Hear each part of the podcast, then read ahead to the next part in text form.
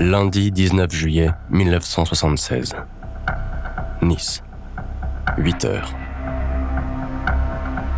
C'est une routine bien réglée, comme une chorégraphie. Chaque matin, deux employés de la Société Générale descendent au sous-sol de la banque pour ouvrir la chambre forte. Les agents déverrouillent la grille extérieure, puis chacun introduit sa clé dans l'une des deux serrures de la porte blindée. Un quart de tour, des cliquetis familiers, et ils pénètrent dans le sanctuaire fortifié. Sauf que ce matin, la porte refuse de s'ouvrir. Les clés pivotent normalement à l'extérieur, mais quelque chose bloque à l'intérieur. C'est la première chose que les braqueurs ont faite quand ils sont entrés dans la chambre forte. Souder les peines de la porte. Pour travailler tranquillement, ils sont enfermés avec l'argent, les lingots, les bijoux et tout ce que les clients de la Société Générale planquaient dans l'un des 4000 coffres individuels. Il y en avait des choses cachées dans ces coffres. Des secrets que personne n'avait intérêt à voir étalés au grand jour. 8h30. La porte blindée refuse toujours de s'ouvrir. Le directeur de l'agence commence à avoir des sueurs froides, d'autant que les premiers clients font déjà la queue pour accéder à leurs précieux coffres. Après des excuses en bonnet du forme, le directeur appelle la société Fichet Bosch, qui assure la maintenance de la serrurerie. Quand les gars de Fichet arrivent sur place, ils comprennent qu'ils n'ont qu'une solution. Attaquer la chambre forte à la masse et au burin. Un comble.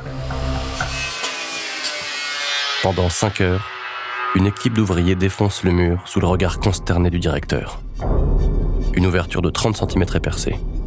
Un employé se faufile par ce trou de souris. L'argent, les lingots et les réserves de liquide ont été volés. En outre, 350 coffres individuels ont été fracturés. L'employé se retourne. Par le trou, il annonce ⁇ On s'est tout fait braquer !⁇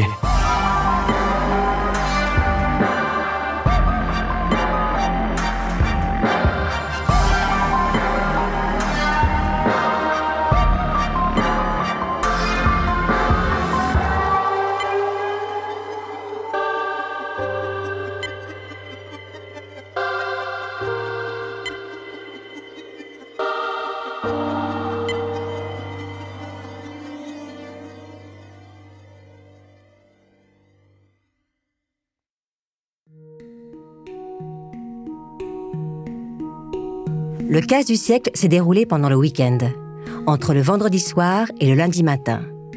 Lorsque l'agence de la Société Générale, la SOG, située avenue Jean Médecin, à deux pas de la promenade des Anglais, était fermée. Les braqueurs sont restés enfermés près de 72 heures dans la chambre forte. Trois jours à faire la popote sur un réchaud à gaz, à boire du mauvais vin et à bouffer de la charcuterie, du fromage et du foie gras qu'ils avaient apportés. Quand ils ont eu rassemblé tout le butin dans des sacs, ils sont repartis par où ils étaient venus, les égouts. Avant de s'éclipser, ils ont répandu sur le sol des litres d'eau usée et d'excréments prélevés dans les conduits d'évacuation. Ils ont aussi laissé un message écrit à la main. Ni armes, ni violence, et sans haine, accompagné d'un cryptogramme bizarre entre la croix celtique et le symbole Peace and Love.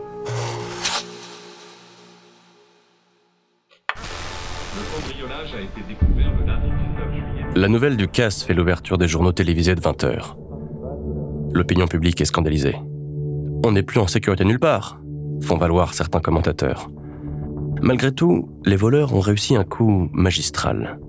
Et l'audace dont ils ont fait preuve leur vaut la sympathie des rieurs. Même Jacques Médecin, le maire de Nice, salue le culot des braqueurs.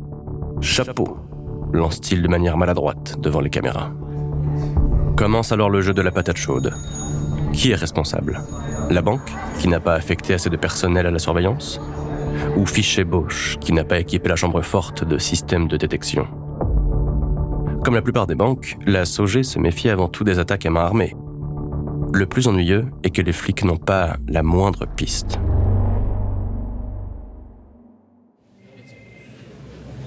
Plusieurs semaines seront nécessaires avant que les regards se tournent vers un type du nom d'Albert Spaggiari, balancé par deux petits escrocs niçois qui ont servi de guetteurs pendant le casse.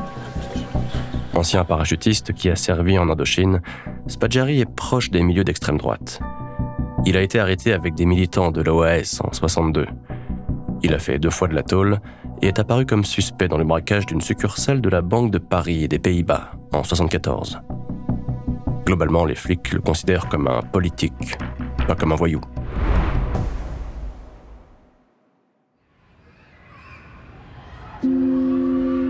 Albert Spaggiari est un rital, un macaroni, comme disent les gamins dans la cour de récréation. Il naît le 14 décembre 1932 à Laragne, un village des Hautes-Alpes, près de Gap. Son père est maçon. Il meurt quand Albert a deux ans et demi. Sa mère, Juliette Clément, une fille du coin, s'installe à Hier où elle ouvre une boutique de lingerie. Très tôt, Albert montre des problèmes avec l'autorité. Sa mère l'inscrit chez les maristes. Rigueur et discipline ne peuvent que lui être bénéfiques. Albert adore lire. Les chevaliers, les bagnards, les voleurs, tous ces personnages plus grands que nature parlent à son âme d'enfant. Ces histoires lui parlent tellement que le jeune Spaggiari se met à fantasmer son destin. Il se passionne pour un bandit sicilien, un certain Salvatore Giuliano, à mi-chemin entre Robin des Bois et Mandrin.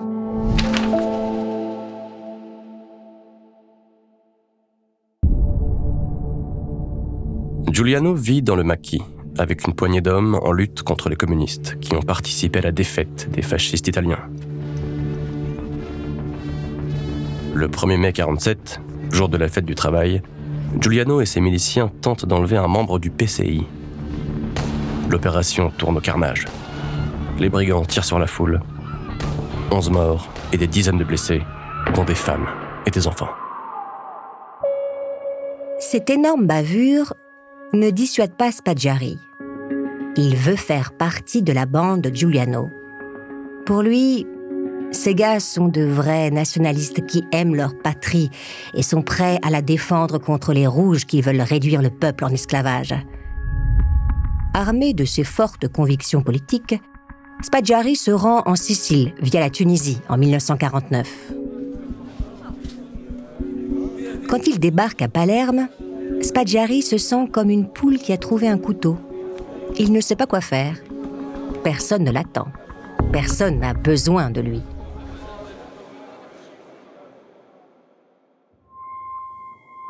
Une patrouille de carabiniers le ramasse alors qu'il traîne dans Palerme. Spaggiari passe une semaine en cellule avec deux autres nostalgiques du fascisme. N'ayant que faire de cet adolescent idéaliste, les policiers siciliens le renvoient en France.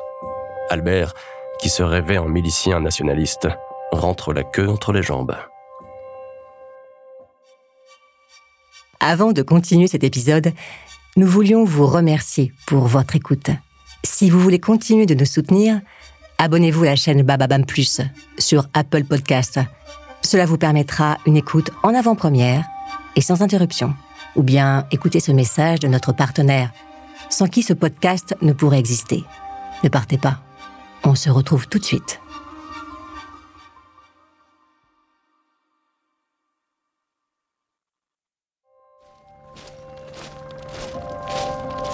Spaggiari a tout juste 18 ans quand il enfile un béret rouge. Il est prêt à tirer sur tout ce qui bouge. Il s'engage dans le 3e bataillon de parachutistes coloniaux et part pour l'Indochine. Depuis 1946, la France est confrontée au Vietnam à l'insurrection armée du Viet Minh, une organisation paramilitaire indépendantiste. Ho Chi Minh, leader de cette organisation, aurait préféré obtenir l'indépendance de manière négociée, mais les Français ne sont pas prêts à admettre la perte de leur colonie.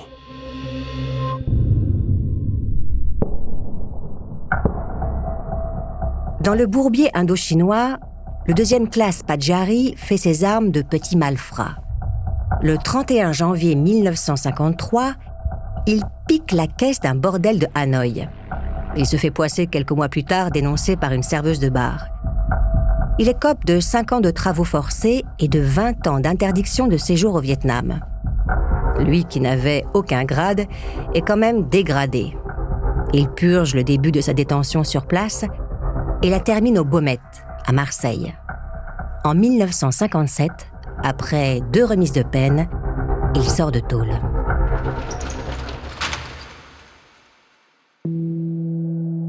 De nouveau, il rentre à Hier chez sa mère. Il rencontre une infirmière, Marcel Audi di Grivetta. Ils se marient en 1959. Puis ils partent pour le Sénégal où Spadjari bosse pour la société de serrurerie Fichet, ce qui lui sera utile plus tard. Il enchaîne les petits boulots, chaudronnier, ouvrier dans une usine de matériaux plastiques. Rien de passionnant. Si dans la vie de Spadjari c'est le calme plat, en revanche, dans la politique française, c'est la tempête. De Gaulle est prêt à accorder l'indépendance à l'Algérie. La France va céder les derniers vestiges de son empire colonial. Le traumatisme est immense. Je vous ai compris En février 61 est créée l'Organisation de l'armée secrète, l'OAS, une milice clandestine déterminée à défendre la présence française en Algérie par tous les moyens, y compris le terrorisme.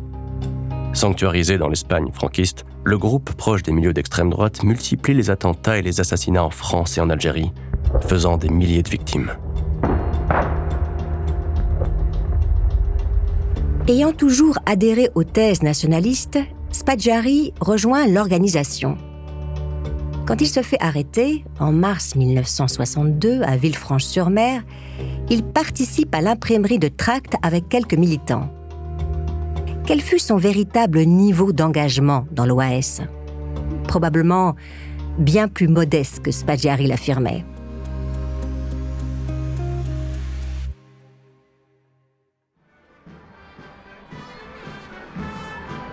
Comme il le racontera dans son livre Le journal d'une truffe paru en 1983, Spadjari aurait proposé à Pierre Lagaillarde, l'un des fondateurs du groupuscule, d'assassiner De Gaulle à l'occasion d'une visite du président français le 8 novembre 1961 à Hier.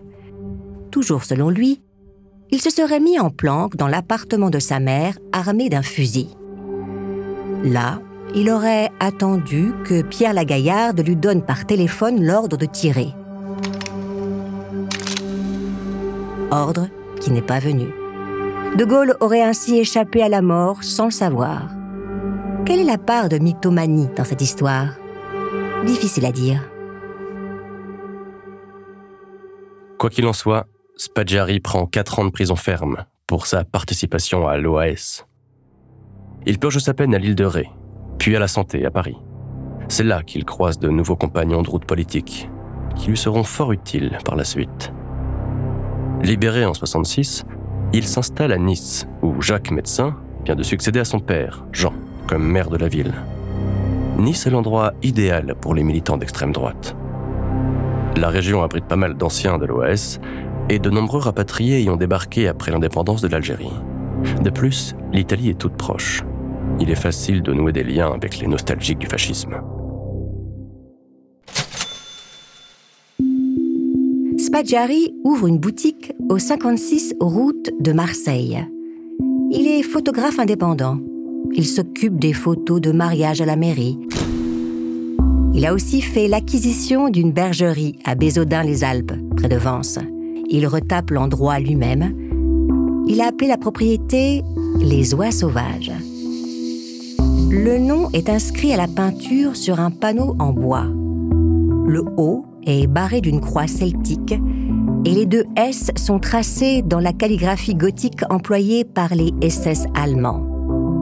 Entre les clichés de mariage, les vieilles pierres dans l'arrière-pays et les blagues racistes entre beaufréacs, Albert s'ennuie.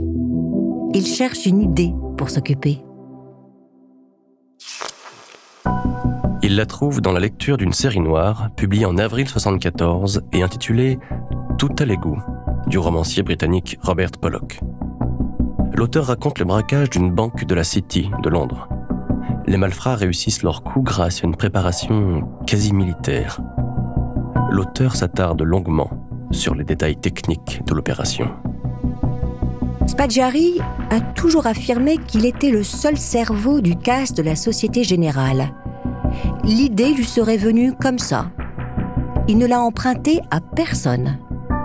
Pourtant, un exemplaire du roman de Pollock, annoté de la main de Spadjari, fut retrouvé plus tard chez un de ses voisins. Au fond, cette question d'ego importe peu. Spadjari a son idée. Il lui faut maintenant trouver quelle casse il va faire.